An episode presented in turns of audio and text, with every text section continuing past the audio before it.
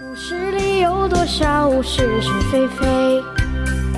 故事里有多少非非是是？《侍卫官杂记》，作者宋乔，由事了播讲。说不是就不是，是也不是。故事里的事，说是就是，不是也是。今天下午。先生正拥着陈小姐午睡，陈诚忽然从城里打电话来说是十万火急，要立刻报告先生。我不愿意碰钉子，赶紧把侍卫长找来听电话。真的吗？侍卫长放下听筒就往先生的房间跑，他的慌张态度引起了我们的诧异。什么？什么？日本投降了？是先生从梦中惊醒的声音。是的，先生。请你听听陈诚部长的电话。侍卫长很兴奋地说：“哎，是委员长，日本投降消息确实不确实？”先生拿起分机的听筒，他的语调并不怎么高兴。不知道陈诚说了些什么。好，好，马上到曾家岩官邸开会。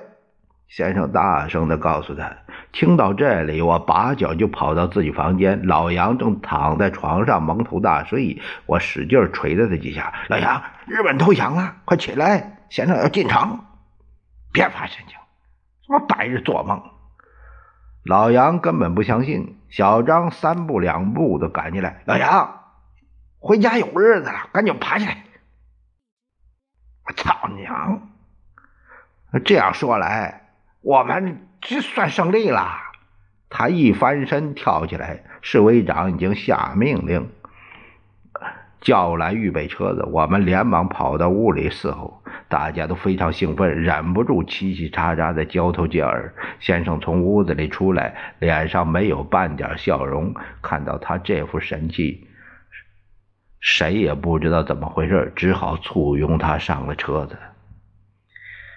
先生为什么一点儿不高兴呢？我上车后问老杨：“谁知道？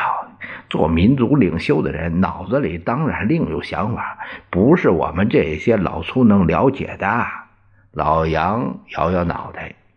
我们四部车子经过山洞时，夹道的店铺开始有人在燃放鞭炮。等我们到了李子坝正街，鞭炮的声音已经密集的像机关枪。上清寺街更加热闹，除掉鞭炮响个不停外，好几家铺子都挂起国旗来了。街上挤满了老百姓，他们吵吵嚷嚷，像发疯似的。看见了先生的坐骑车，他们就鼓掌欢迎。我们坐在侍卫车上的人，倒看不见先生的表情。车子好容易从人群里慢慢穿过，从上清寺到曾家岩官邸门口，竟然走了十来分钟。我们可紧张的不得了，生怕有人趁这个机会行刺。先生下了车子就往会议室走，因为贺应钦、陈诚他们早在那里等着了。恭喜主席！所有的人都站起来说。先生闷闷不乐，一屁股坐在会议桌的东端的这个主席座位上，随口向这些大员说：“特喜特喜，这是你们大家。”忠党爱国的结果，不过最后胜利来的这么快，一切都没有准备好，真是措手不及。主席的训话引起我们的警惕，陈诚马上站起来附和：“抗战虽然胜利，可是我们的工作更加艰巨了，因为诸位都知道，我们最大敌人共产党是非常猖獗的。”贺英钦不肯示弱，连忙说：“报告主席，我认为我们对日本应该宽大为怀，表现我们的大国风度。同时，如有必要，我们不妨化敌为友，先把共产党消灭再说。”陈立夫、吴国桢、张立生。啊，这个张立生啊，我查一下啊，就因为他有这个张立生是谁？张立生是啊，也也就是这呃，弓长张的张，厉害的厉，呃，生是生产的生啊，还是这个音，张立生。这是他们一个个跟着说话，都是大骂共产党，绕来绕去还是那一套。看到所有的人如此活跃发言，先生的情绪好了多。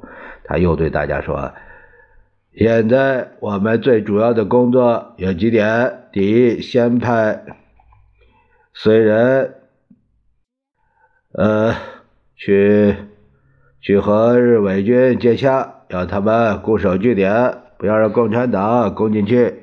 第二，我们从速指定负责接收各大城市人员。第三，赶紧和美国方面商量好，希望他们以最快的速度把我们军队运到沿海各省。主席，陈诚站起来。还有主持受降的人员也应该指定一下。他觉得自己是军政部长，一定当之无愧。哪知道先生听了他的话之后，望着贺应钦说：“简直按照美国编制，陆军总部是地面部队的最高指挥机构，受降的事由你负责好了。而且日文又好。”贺英钦。连忙站起来，一连说了好几个事。坐下来的时候，他有意无意的看了陈诚一眼，完全是挑战。陈诚弄巧成拙，只好一语不发。我想，主席今天应该对全国广播说明抗战胜利的意义，不要让共产党先做歪曲宣传，耸动老百姓的听闻。吴国桢提出建议：“对极了，先生大为高兴，个人的考虑十分周到，不愧是一个主持宣传的人。”这时候，吴国桢已从外交部次长升为中央宣传部的部长好久了。他又转过脸来对陈布雷说：“布雷，我决定今天晚上九点钟在中央广播电台。”向全国广播讲演词，七点半就准备好，是不是来得及啊？来得及。陈布雷恭恭敬敬地说：“我可以找陶希圣一起动手，他的笔下来的快。”那么没有什么事了吧？先生站起来，大家都告辞出来。先生又把贺应钦留下，大概是。只是机意，他们两个人又谈了半个钟头。说不是就不是，是也不是。故事里有多少是是非非？